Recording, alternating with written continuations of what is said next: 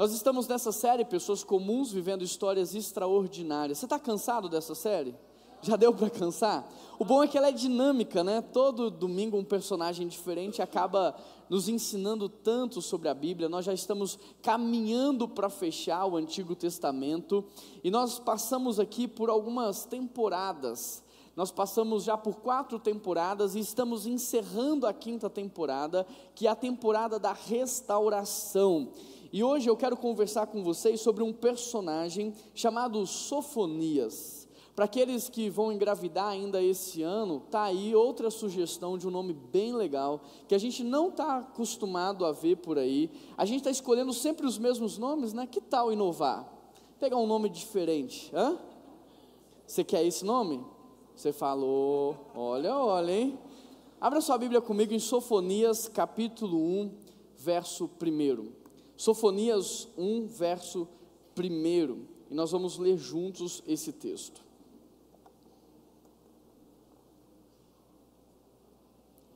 Quem achou diz achei. Quem não achou diz espera aí. Se você não achou, dá uma olhada o telão, a gente ainda tem ceia hoje, hoje não dá para esperar. Texto diz assim: A palavra do Senhor que veio a Sofonias, filho de Cuxi, neto de Gedalias, bisneto de Amarias e trineto de Ezequias, durante o reinado de Josias, filho de Aminon, rei de Judá. Tem tanta combinação aqui que dá para fazer até uma música, né? Samuel, fica a dica aí para você, fazer uma música em cima de Sofonias 1, verso 1. Mas vamos orar para Deus falar o nosso coração, porque esse é um momento espiritual. Deus, nós pedimos ao Senhor que tire nesse momento toda a distração do nosso coração.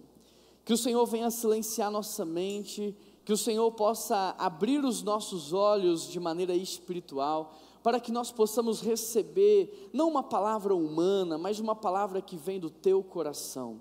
Espírito Santo, regue a palavra lida e a palavra que será ministrada com a unção, com a autoridade, e que ela seja como duas bocas, que ela tenha dois gumes e que ela não volte vazia nessa manhã, Pai. Nós pedimos ao Senhor pela restauração completa e total da nossa igreja, a restauração completa e total das famílias da nossa igreja, de cada pessoa aqui presente nessa manhã. E em nome de Jesus que nós oramos e toda a igreja de Jesus diz. Amém.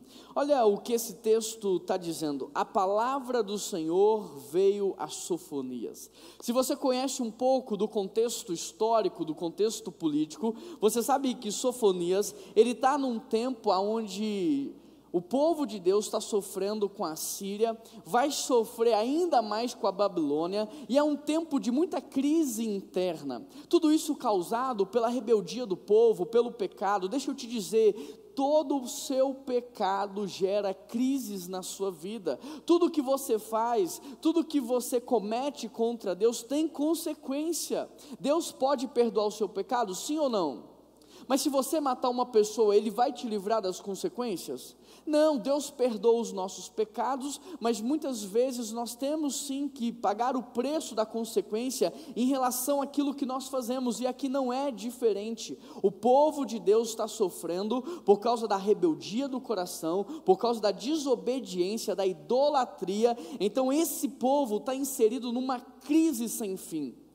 Mas só essa primeira parte do verso primeiro, a palavra do Senhor veio a Sofonias já enche o meu coração de esperança.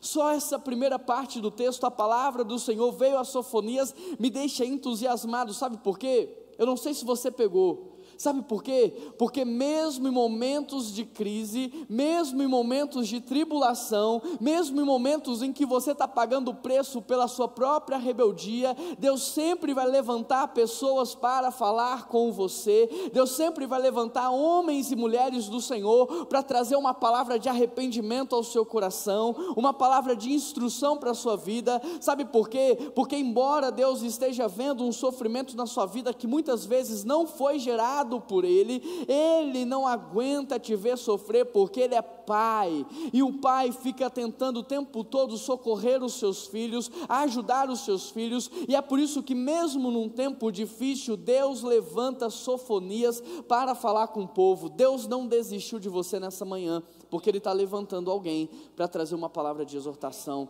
para que haja arrependimento no seu coração e para que você possa desfrutar de uma vida diferente dessa. Amém, igreja?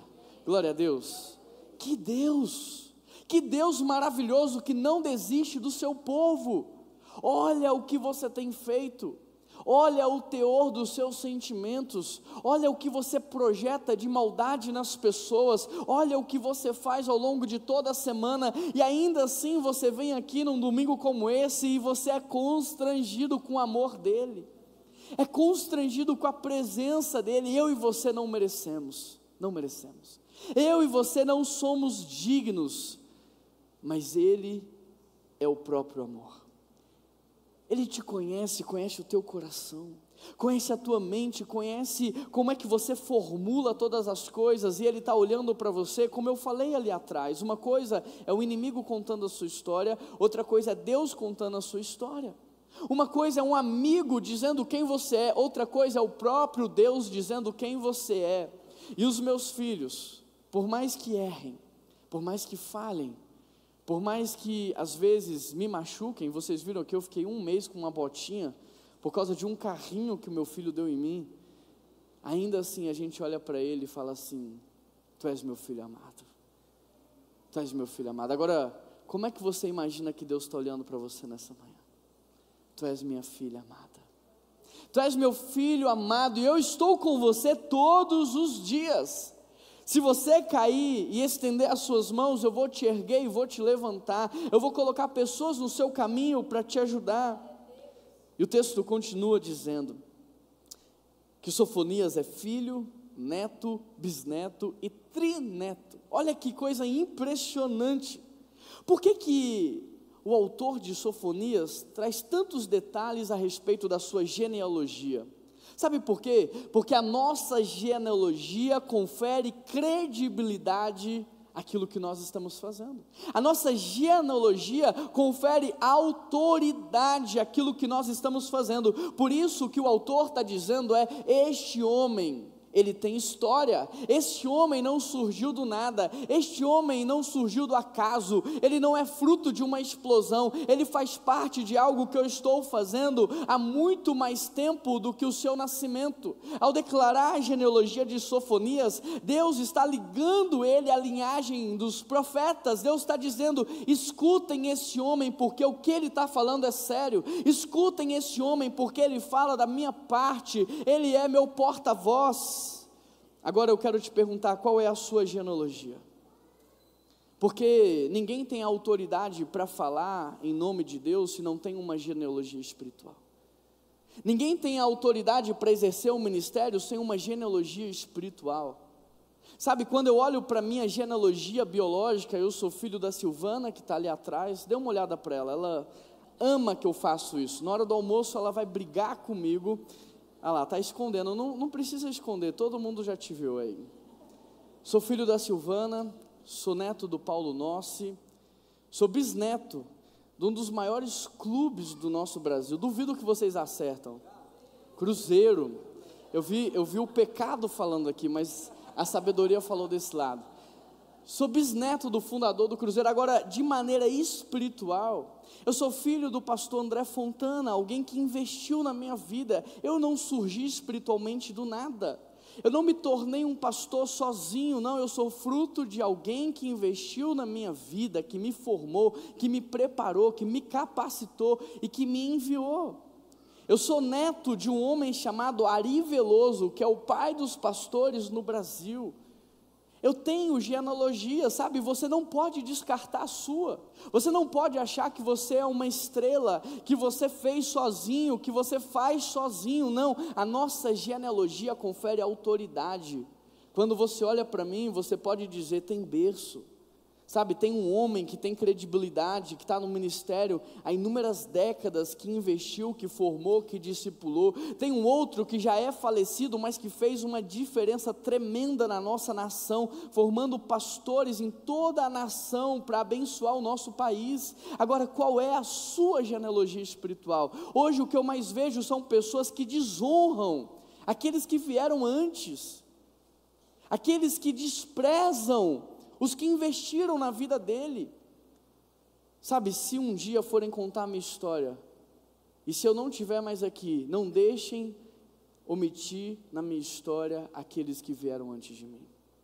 Não deixem de honrar aqueles que vieram antes de mim, porque sem eles, certamente eu não estaria aqui.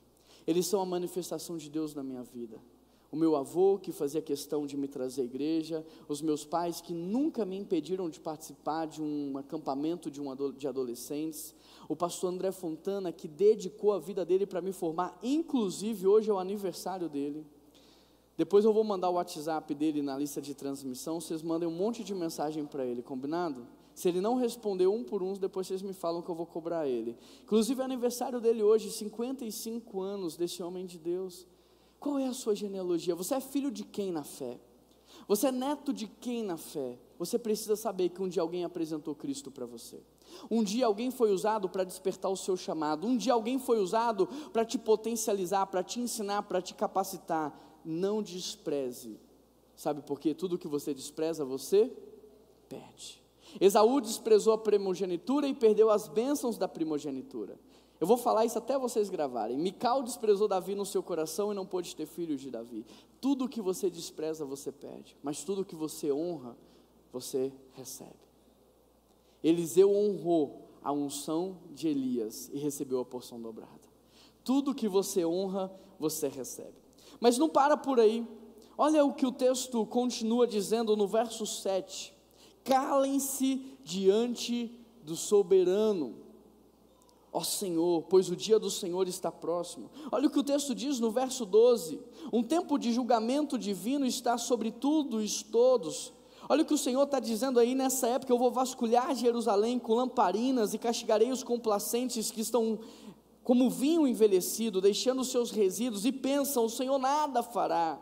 Sabe, Sofonias, ele é apresentado primeiro como alguém que tem credibilidade, como alguém que tem autoridade, para depois ele trazer uma mensagem do Senhor. E qual é a mensagem que Sofonias está trazendo? O dia do juízo está chegando.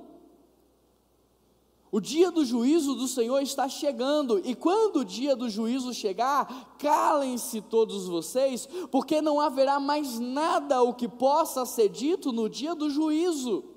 Somente alguém que tem a autoridade dada por Deus pode chegar numa cidade e falar para todos os governantes, líderes, autoridades: calem-se todos vocês. Vocês não têm uma autoridade maior do que a autoridade do meu Deus. Percebe o porquê que é importante você ter uma genealogia espiritual? Porque isso te confere autoridade. Ninguém olhou para Sofonias e disse: quem você pensa que é? Onde que você surgiu? Como é que você apareceu aqui do nada. Não, todo mundo sabia que ele era filho, que ele era neto, que ele era bisneto e que ele era trineto. Todo mundo sabia a história dele. Por isso todo mundo ouviu o que ele tinha a dizer. E ele está dizendo: olha, o dia do juízo se aproxima. E quando o dia do juízo chegar, não haverá mais como justificar as suas ações. Calem-se diante dele. Nada que você possa dizer vai resolver o seu problema, porque Ele te deu inúmeras oportunidades ao longo da vida para se arrepender, para confessar o seu pecado, para mudar de postura, mas você não o fez. Você foi como vinho envelhecido, que diz aqui no verso 12, dizendo: Não, o Senhor nada fará, o Senhor não vai cobrar, o Senhor não vai exigir, o Senhor vai deixar todo mundo entrar, é a graça, vamos lá, vamos ser felizes, eu mereço. E o Senhor vai falar assim: estava tudo aqui. Você já leu Romanos 1, filho? Já leu Romanos 1, filha? Estava aqui. O que você podia e não podia fazer. Já leu Mateus 28? Da grande comissão? Estava aqui o que você deveria ter feito com a sua vida, mas Senhor, eu fiz isso, eu fiz aquilo. Mateus 7, apartai-vos de mim todos vós, porque eu nunca vos conheci. Mateus 24, apartai-vos vocês para o fogo eterno preparado para o diabo e os seus anjos, porque eu nunca vos conheci. E conhecer no, no grego não significa conhecer de saber quem o outro é, mas significa relacionamento. Apartai-vos daqui, porque você estava na igreja todo dia, mas não estava na minha presença. Apartai-vos daqui, porque você estava me servindo sem ter a minha presença, sem antes ter me consultado. Sabe por quê? Porque pecado é tudo que quebra relacionamento. E você insistindo na sua vida de pecado, você estava dizendo para mim: Deus, fica aí e me deixa viver a minha vida. Agora, porque você está vendo o meu poder expresso no dia do juízo, você quer mudar de opinião? Por que, que você não mudou quando eu expressei o meu amor entregando o meu único filho por você? Que prova de amor você queria mais do que o meu próprio filho, que morreu naquela cruz no seu lugar, para pagar o preço da sua condenação, para te livrar justamente de uma eternidade sofrida do inferno? Por que, que você não me ouviu enquanto eu falava? Quantos homens e mulheres de Deus eu levantei na sua existência para conversar com você, para te exortar? Não foi por falta de conhecimento, não foi por falta de ensino, foi por falta de obediência. Sofonias 1,14: O grande dia do Senhor está próximo está próximo e logo vem. Ouçam, o dia do Senhor será amargo, até os guerreiros gritarão. Aquele dia será um dia de ira, de aflição, de angústia, de sofrimento, de ruína, dia de trevas e escuridão. Querido, eu e você não podemos mais brincar de ser crente. Por mais que a sociedade tenha entendido o movimento cristão como um movimento da moda, por mais que é legal ser crente hoje, por mais que aonde você vá tem crente, você pega o Uber tem crente, você vai na loja tem crente, tem crente em todo lugar, por mais que seja moda, eu e você não podemos mais brincar com o evangelho, rasgar as páginas da Bíblia. Eu e você não podemos mais blasfemar contra o Espírito Santo de Deus, negando quando ele vem trazer arrependimento ao nosso coração. Eu e você não podemos mais continuar imersos imersos em uma vida imoral, imersos em uma vida de pecado, porque o dia do Senhor está mais próximo do que você imagina. Todas as profecias bíblicas estão se cumprindo. Uma morto que tem esse nome porque não gerava vida, a Bíblia diz que no final dos tempos passaria a gerar. É só você olhar os artigos científicos que você vai ver que uma morto já começou a gerar vida. Você vai ficar dormindo enquanto o Senhor está nos alertando. Todos os utensílios do terceiro templo de Jerusalém já estão prontos, e a Bíblia fala do terceiro templo, está tudo combinando para isso acontecer, e você vai continuar distraído. É por isso que essa viagem que nós estamos fazendo para Israel é ainda mais especial, porque nós não sabemos quantos anos mais teremos o privilégio de visitar esse lugar. Mas e aí, você vai continuar dormindo? Acorda, igreja. Sabe, todas as cartas às igrejas em Apocalipse dizem assim: ouçam o que o Espírito está dizendo à igreja. Será que você está ouvindo essa mensagem de arrependimento, essa mensagem de conserto de vida, ou você continua achando, não, Deus vai me entender? Deus vai entender ah, os meus motivos, as minhas razões. Deus vai, Deus não vai te entender, porque Ele te falou. Ele te ensinou. Ele mandou o Espírito Santo para te ajudar, para lutar por você na hora da tentação, para traduzir a sua oração com gemidos inexprimíveis. Deus mandou Jesus para ser o seu advogado fiel. E sabe o que você está fazendo? Você está descartando tudo isso. É como aquele prisioneiro que é pego e diz: Não, eu não quero advogado, eu não quero ligar para a família. É isso que você está fazendo. Você está negando tudo que Deus te entregou. Agora, diante de uma verdade tão grande, diante de um juízo que se aproxima, está mais perto do que quando Sofonias falou, Deus está tentando guardar e proteger o seu povo. E eu quero te provar isso. O primeiro ponto aqui é a restauração da justiça. Deus está trabalhando para restaurar a justiça, sabe por quê?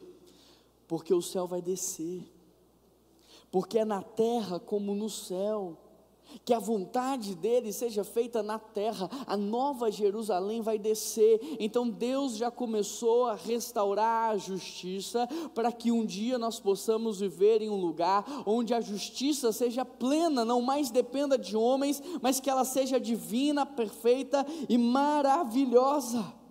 Sofonias 3:5, no meio dela está o Senhor, que é justo e jamais comete injustiça. A cada manhã ele ministra a sua justiça. Me diz o que é que Deus está fazendo aqui nessa manhã. E a cada novo dia ele não falha, mas os injustos não se envergonham da sua injustiça. Será que isso não é uma verdade para você? Deus está falando, Deus está exortando, o Espírito Santo está agindo, mas você fica aí com uma cara lavada, como se nada tivesse acontecendo. O texto diz isso que o injusto não consegue se envergonhar do que faz, ele não consegue se quebrantar. O injusto ele é como uma pedra dura, petrificada pelo pecado, querido. Se essa mensagem não está chacoalhando o seu coração, peça ao Espírito Santo que quebre teu coração agora, que te coloque de joelhos diante do Senhor, porque a tua frieza espiritual também foi narrada na Bíblia, porque a Bíblia diz que nos últimos tempos o coração de muitos iriam se esfriar. Será que o teu coração já não se esfriou? Deus quer restaurar a justiça. No meio dela está o Senhor que é justo. E Ele é tão justo que quando Ele for te julgar, Ele vai contar todas as vezes que Ele falou com você. Ele vai te lembrar todas as vezes que Ele trouxe a palavra dele ao seu coração. Quando você falar, Deus, mas é injusto o que o Senhor está dizendo, Ele vai te mostrar todas as vezes que Ele tentou chacoalhar você, parar você, e você simplesmente negou. Segunda coisa que o Senhor está fazendo, Ele está restaurando a confiança do povo. Sofonias 3,8, o texto diz: Por isso, esperem por mim, declara o Senhor. No dia que eu me levantar para testemunhar, eu decidi ajuntar as nações, reunir os reinos e então derramar minha ira sobre eles. Toda a minha impetuosa indignação, o mundo inteiro será consumido pelo fogo da minha zelosa ira. Me diz se não é isso que está acontecendo no mundo, uma união dos países, uma conversa para que haja um só governo, uma só moeda, e tudo isso foi dito há milhares de anos atrás, Deus alertando o povo do que iria acontecer, mas Ele está dizendo para os seus, para os seus, esperem por mim. Está difícil porque vocês estão sendo perseguidos? Esperem por mim. Está difícil porque ninguém te entende? Espere por mim. Está difícil ver o injusto prosperar, enquanto você que é obediente, você que é temente, está passando dificuldade, espera por mim. Está difícil ver aqueles que fazem maldade terem poder, esperem por mim, porque o dia de testemunhar está chegando. Eu já disse para vocês até hoje: Deus não lutou com o seu poder. A prova disso é que os inimigos ainda vivem.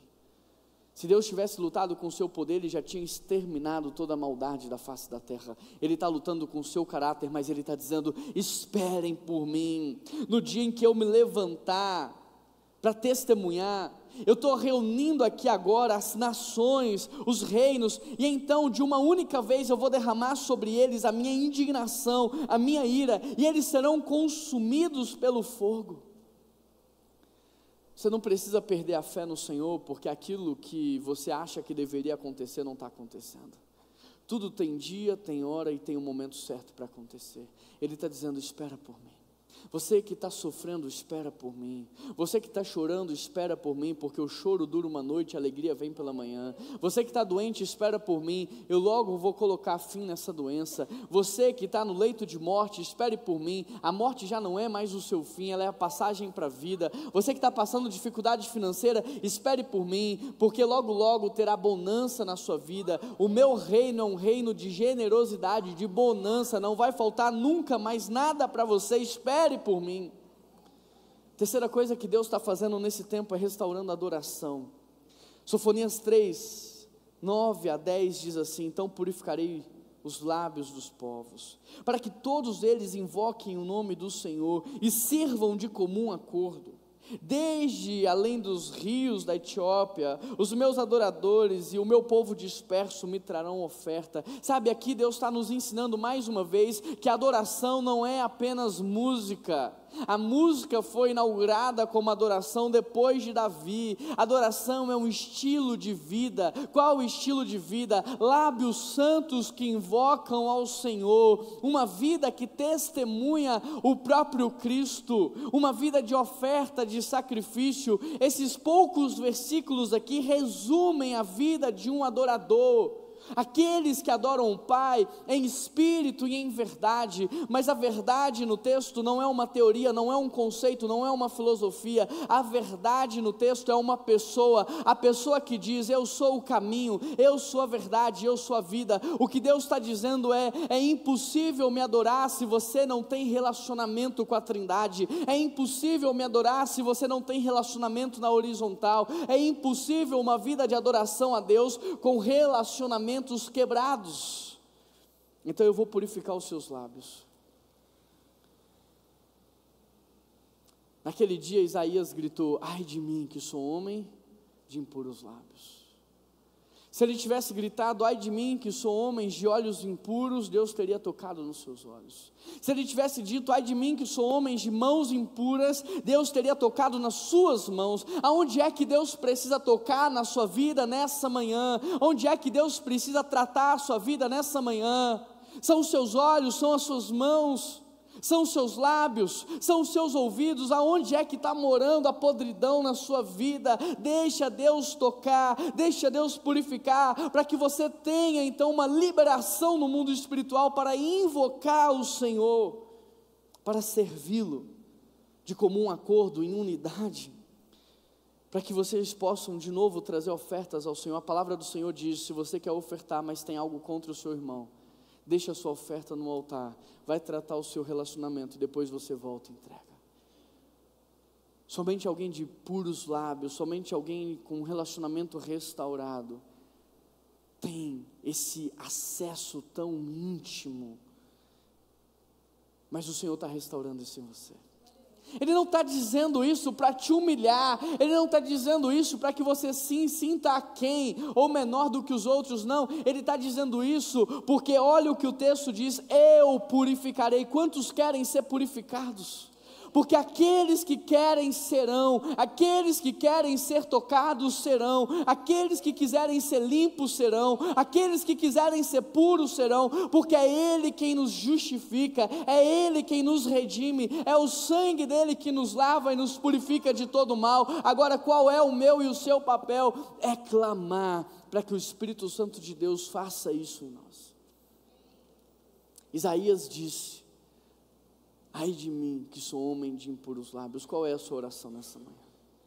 O que o Senhor precisa tocar na sua vida para que você possa ter uma vida de adoração genuína e verdadeira ao Senhor? A quarta coisa que o Senhor quer fazer na sua vida nesse tempo, onde Ele está preparando o seu povo para o juízo, preparando o seu povo para este dia em que os maus sofrerão, é que Ele está trazendo uma restauração da pureza Capítulo 3, verso 12, o texto diz: Mas deixarei no meio da cidade os mansos e humildes. Deus sempre tem um remanescente fiel para iluminar a cidade, para ser sal da cidade. Deus não me deixe de fora desse remanescente fiel, não me deixe de fora desse grupo que o Senhor sempre preserva no meio dos maus para abençoar e influenciar. Essa tem que ser a nossa oração os remanescentes de Israel não cometerão injustiça, não mentirão, nem se, achar, nem se achará engano na sua boca. Eles serão alimentados e descansarão sem que ninguém os amedronte. Meu Deus, como eu quero viver isso na minha vida. Deus renova a pureza na minha vida. Não me deixe de fora desse remanescente fiel. Desse remanescente que não será encontrado nos seus lábios palavras torpes, mentiras, maledicência engano. Deus toca na minha vida hoje para que eu seja no meio de uma cidade corrompida, o teu remanescente fiel. Deus não deixe a nossa igreja de fora daquilo que o Senhor está fazendo. Não nos deixe de fora. Nós queremos ser uma igreja fiel a Deus, fiel à sua palavra, fiel àquilo que ele fez por nós naquela cruz. Que as pessoas não tenham nada para dizer de nós além de só pode ser Deus. Não tem outra explicação para o que está acontecendo naquele lugar.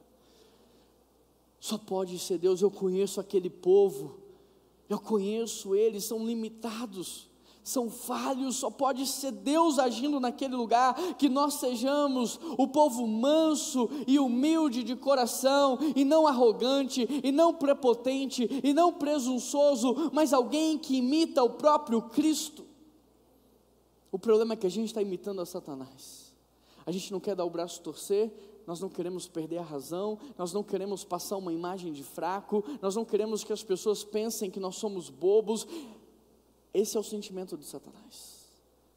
Cristo se humilhou, se esvaziou, abriu mão, obedeceu até a morte, a morte de cruz. Que nós sejamos esse remanescente fiel, que a palavra se ensina ou não esse remanescente fiel que abre mão do lucro para não colocar preço na sua integridade, que decide viver uma vida mais simples para não colocar preço no seu caráter. Que nós sejamos esse povo, que ninguém nunca encontre engano na nossa boca, porque há palavras de vida eterna que fluem do nosso coração.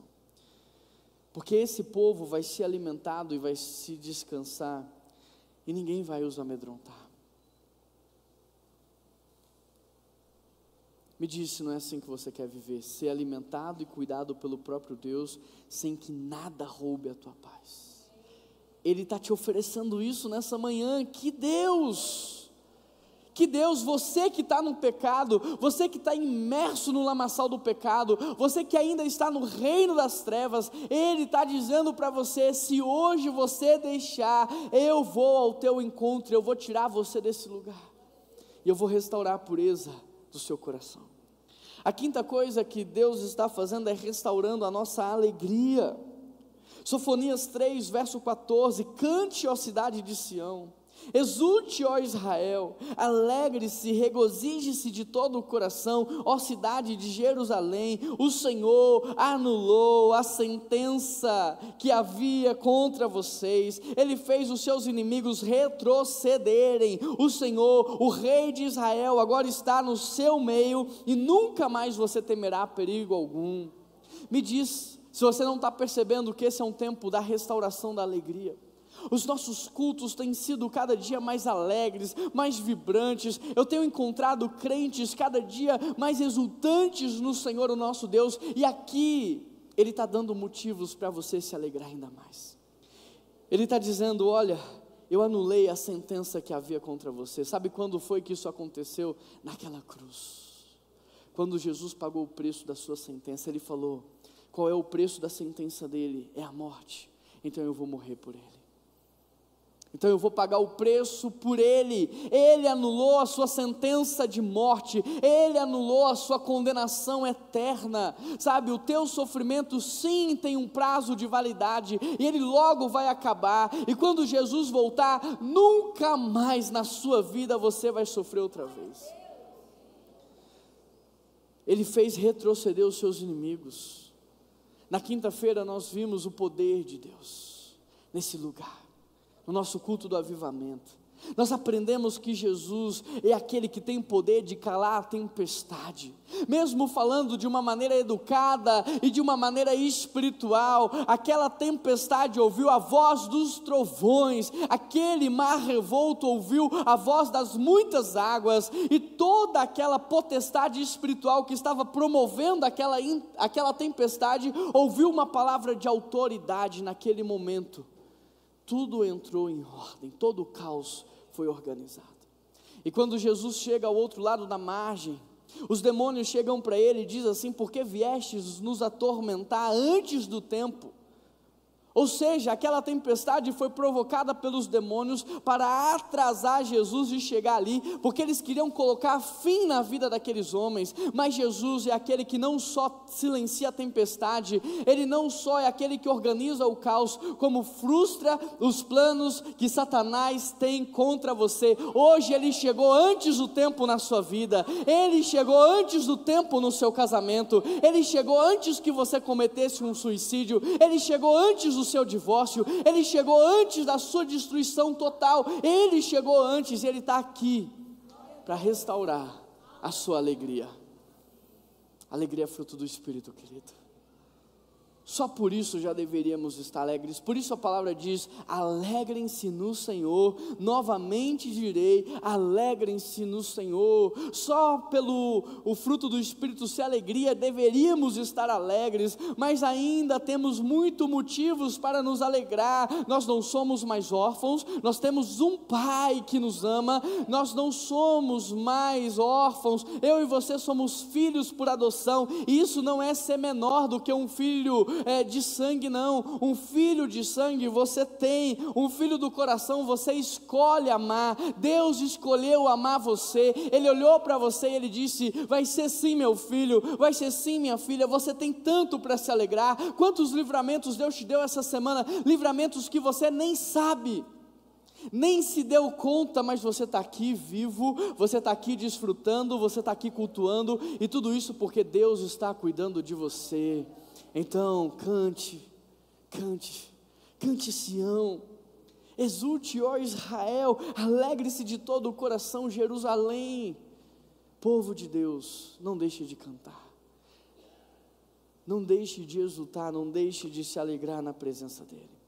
A sexta coisa que Deus está fazendo é restaurando a nossa esperança. Sofonias 3,16 diz assim: Naquele dia dirão a Jerusalém: Não tema, ó Sião, não deixem suas mãos enfraquecerem, o Senhor, o seu Deus, está no seu meio, Ele é poderoso para salvar, Ele se regozijará em você, com o seu amor te renovará, Ele se regozijará em você com brados de alegria. Queridos, se Deus nos ama, se Deus está dizendo eu tenho prazer em você, se Deus está dizendo eu vou renovar as suas forças, se Deus está dizendo eu estarei com você, então como é que eu vou retroceder? Não, a minha esperança está sendo renovada renovada para eu avançar, e não é de cabeça baixa, é de cabeça erguida. Teu casamento está em crise, erga tua cabeça, Deus pode hoje restaurá-lo. A sua vida financeira está em colapso, erga a tua cabeça, comece a trabalhar, pratique a palavra, a sua vida vai mudar. É isso que ele está dizendo. Eu posso todas as coisas e eu estou fazendo algo novo no meio de vós. Quantos se sentem renovados pela presença de Deus? Eu saio daqui pensando, meu Deus, cadê o gigante? Ai, a gente canta aqui, os inimigos não resistirão. Eu fico pensando, Satanás, essa semana eu vou pegar você. Se eu fosse você, eu já começava a correr, porque se eu correr agora, eu pego você. Sabe, eu saio daqui pronto para a batalha. Eu saio daqui para vencer. A gente está entrando na luta de cabeça baixa. A gente está entrando na luta já derrotado. Se você já entra derrotado, você vai ser derrotado. Como é que você pode ter o Deus Criador dos céus e da terra, o Criador do universo, aquele que sustenta a criação com o poder da Sua palavra dentro de você e ficar temorizado porque está do lado de fora? Como é que pode? Maior é o que está em nós do que o que está no mundo maior o que está em nós do que o que está no mundo. Jesus falou, homens de pequena fé, porque aquela tempestade tinha que ter sido silenciada por eles, porque desde Gênesis 1, Deus nos ensinou a colocar ordem no caos, e Ele nos fez a sua imagem e semelhança, para que toda a criação se submetesse a nós, quando olhasse para nós e enxergasse o próprio Deus. Agora, se eu tenho Deus dentro de mim, se eu estou cheio do Espírito Santo, se eu estou cheio da presença dEle, quem é essa Satanás para tocar na minha vida? Quem é o inimigo para tocar nos meus? Os inimigos cairão. Eles não resistirão. Resistir ao diabo e ele te enfrentará? Resistir ao diabo e ele vai te amedrontar? Resistir ao diabo e ele vai te ameaçar? Resistir ao diabo e o que, igreja?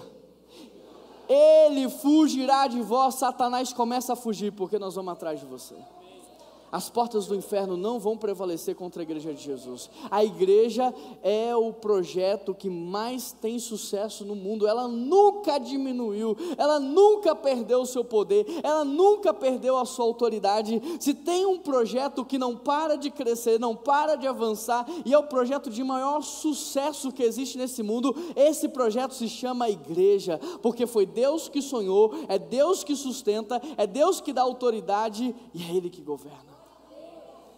Acho que você não entendeu. Você pode glorificar a Deus? Que Deus! Que Deus! Em sétimo lugar, Deus está restaurando a honra. Sofonias 3, 19, 20. Nessa época agirei contra todos os que oprimiram você. Salvarei os aleijados, ajuntarei os dispersos, Darei a eles louvor, honra em toda a terra. Onde forem envergonhados, naquele tempo eu ajuntarei vocês. Naquele tempo eu os trarei de volta para casa. Naquele tempo eu darei a vocês honra e louvor entre todos os povos da terra, quando eu restaurar a sua sorte diante dos seus próprios olhos. Querido, é muito lindo esse texto. Esse texto é maravilhoso. Olha o que o Senhor está falando. Sabe, aqueles que não se consertarem, aqueles que não se tratarem, não se preocupa, não é você que tem que fazer justiça com a sua própria mão, sou eu que vou fazer. Eu sou o teu Senhor, eu sou o teu advogado, eu sou o teu pai. Não precisa agir com a sua própria mão, sou eu que vou fazer. Eu vou agir contra todos que oprimiram vocês, sou eu, não são vocês. Mas eu também salvarei os aleijados e ajuntarei os dispersos. Igreja, se prepare esse tempo que antecede a Cristo é um tempo em que Deus trará todos aqueles que estão sendo marginalizados, rejeitados na sociedade. Deus vai começar a juntar esse povo aqui no nosso meio e nós temos que estar preparados para amá-los, para servi-los, para cuidar. Eu e você temos que nos preparar para cuidar daqueles que não escutam, daqueles que não veem, daqueles que não andam. Eu e você temos que pedir sim mais recurso a Deus para que a gente tenha condições de servir melhor aqueles que a sociedade não quer servir. Eu e você precisamos sim nos envolver, porque esse tempo é chegado, está na Bíblia, está acontecendo. Eu darei a vocês honra e louvor entre todos os povos da terra.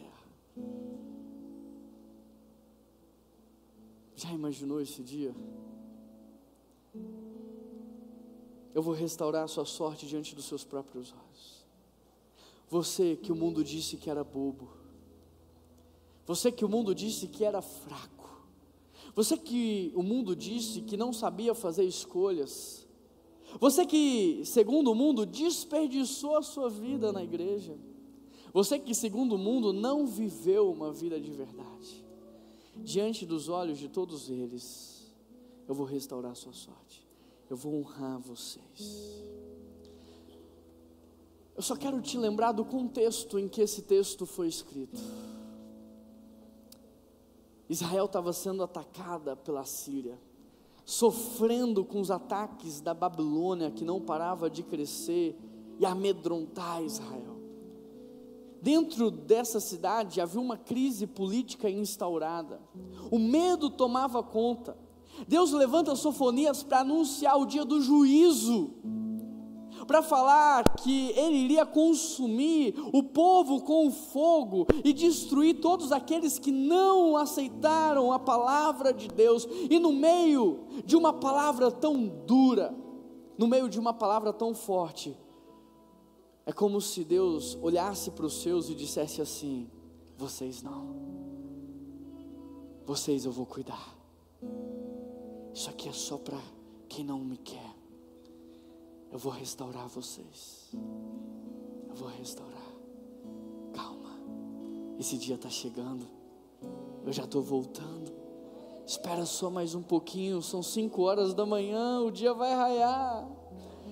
Eu sei que você está com medo, tem esse pesadelo aí amedrontando vocês, mas calma, eu vou fazer algo novo no meio de vocês.